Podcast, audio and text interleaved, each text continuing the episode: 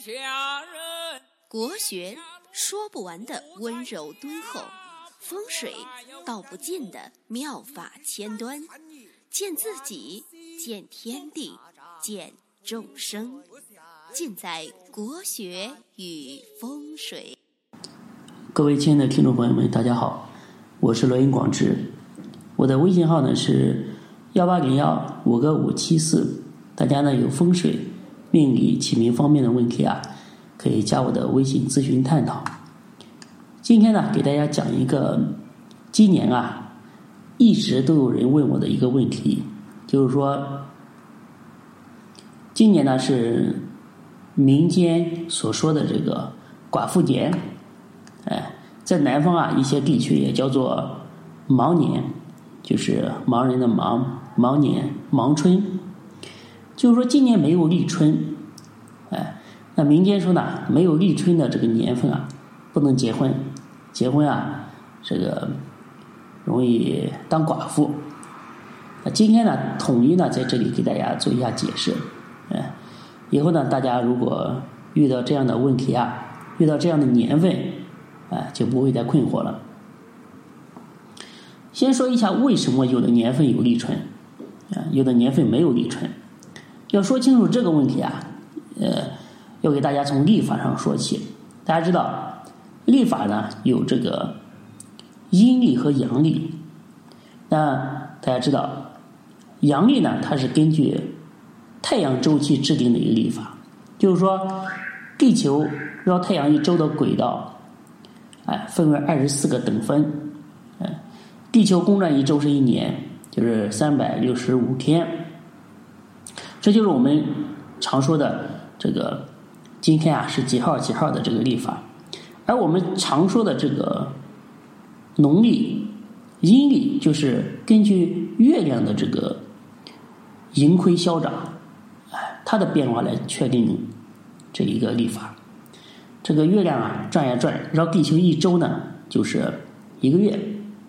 那一年呢正好也是十二个月，就是一共呢有三百五十四天。就是说这个阴阳历啊，它的天数是不一致的，哎，就是为了协调他们的这个时间差，就是我们的先辈啊非常的聪明，哎，他就采取了一个。制闰的一个办法，哎，就是说，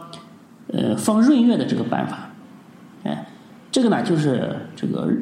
闰月的这个来历，就是说，在十九年里面，给他安插七个闰月，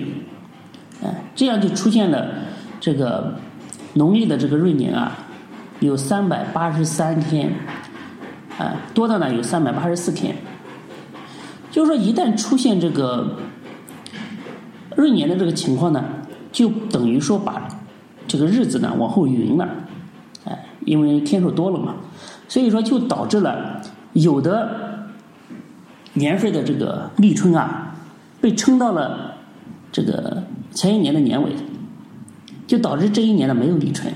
比如说，就像今年这个二零一九年的这个这种情况呢，就是没有立春，它的立春在。在去年的年尾，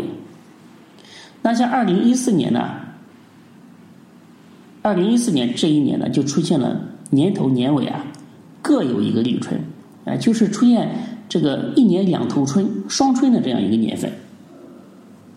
那么根据根据这个民间的说法呢，双春呢就是双喜临门，哎，所以说导致那一年的这个结婚登记的人特别多。那像二零一九年这种年份啊。结婚的人相对来讲就少了一些，为什么呢？因为大家认为不吉利，哎，所以说我给大家说明了这个原理之后啊，大家就明白了。其实所谓的寡妇年啊，只是民间的一种说法，它其实呢是这个历法的这个日子的这个阴差阳错啊造成的一个结果，并不代表这一年结婚就不吉利，哎，所以说如果有这个。结婚打算的朋友啊，可以大胆的呃结婚，没有问题。其实结婚的年份日子来说啊，还是要根据这个男女双方的这个命格来选择。哎，根据男女的五这个八字啊、五行啊以及贵人啊各方面的综合来选一个这个利于结婚的日子。这个呢，在我们的这个易学的专业里面啊，称为日课，就是专门来择日的一个学问。有的人呢喜欢看这个日历上上面有有这个易什么忌什么来选日子，看到上面适合结婚，然后就就选择这天来结婚；看到不适合的结婚呢，就是说就把这一天啊躲得远远的。其实呢，这个。日历呢，它上面的易记啊，只是一个比较大众的一个说法，就是我们所有的人啊，都按照这个易和记，哎，没有任何个性的选择，也没有参考我们每个人的命格的五行的喜忌，这个呢是一个非常笼统的一个，呃，一个说法，啊，真正的好的日子呢，都是根据自己的命格来选择的，就像我们。打个比方，因为我们知道这个人参啊是好东西，但是它并不是每个人的体质啊都适合吃人参，啊，有的人这个吃人参啊可能会要了命，对不对？因为他的体质啊不适合这个东西，说他服不了这个东西。责任呢也是这个道理，有的时候啊日历上写的不适合结婚，但是你的命格呢，如果凑巧。哎适合今天这样的五星喜忌贵人方，那就可以用这天，哎，是没有任何问题的。所以说，以后我给大家选出来的日子，对吧？哎，有的也会出现这种情况，就是说我给你选出的日子，你你去翻日历的话，发现今天是忌结婚的，那有的人就来找我说：“老师，你怎么给我选了一个今天是忌结婚的日子呢？”其实呢，这是根据你的。八字命格综合评判的一个结果，哎，所以说有时候呢，也不能盲目的去相信日历上所写的这个易和忌，哎，这个问题呢非常的重要，因为现实啊会有很多这种情况，所以呃遇到这种情况也是这个费尽口舌去解释。那今天呢就把这个寡妇年啊以以及这个。呃，结婚的这个问题啊，给大家稍微呢做一下说明。呃，大家呢以后就不困惑了，就不要再老是问我这个寡妇年的问题了。其实民间的很多说法呢，也是以讹传讹，可信的不多。大家以后遇到这一类问题啊，一定要多思考，多查阅一些资料，